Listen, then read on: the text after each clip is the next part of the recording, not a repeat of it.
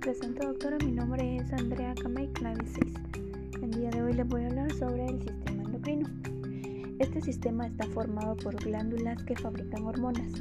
Las hormonas son los mensajeros químicos del organismo, transportan información e instrucciones de un conjunto de células a otro, las cuales ayudan al crecimiento, desarrollo, metabolismo y la reproducción.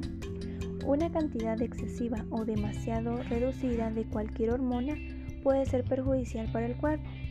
Las principales glándulas que componen el sistema endocrino son las siguientes: el hipotálamo, la hipófisis, la glándula tiroidea, las glándulas paratiroideas, las glándulas suprarrenales, la glándula pineal, los ovarios y los testículos.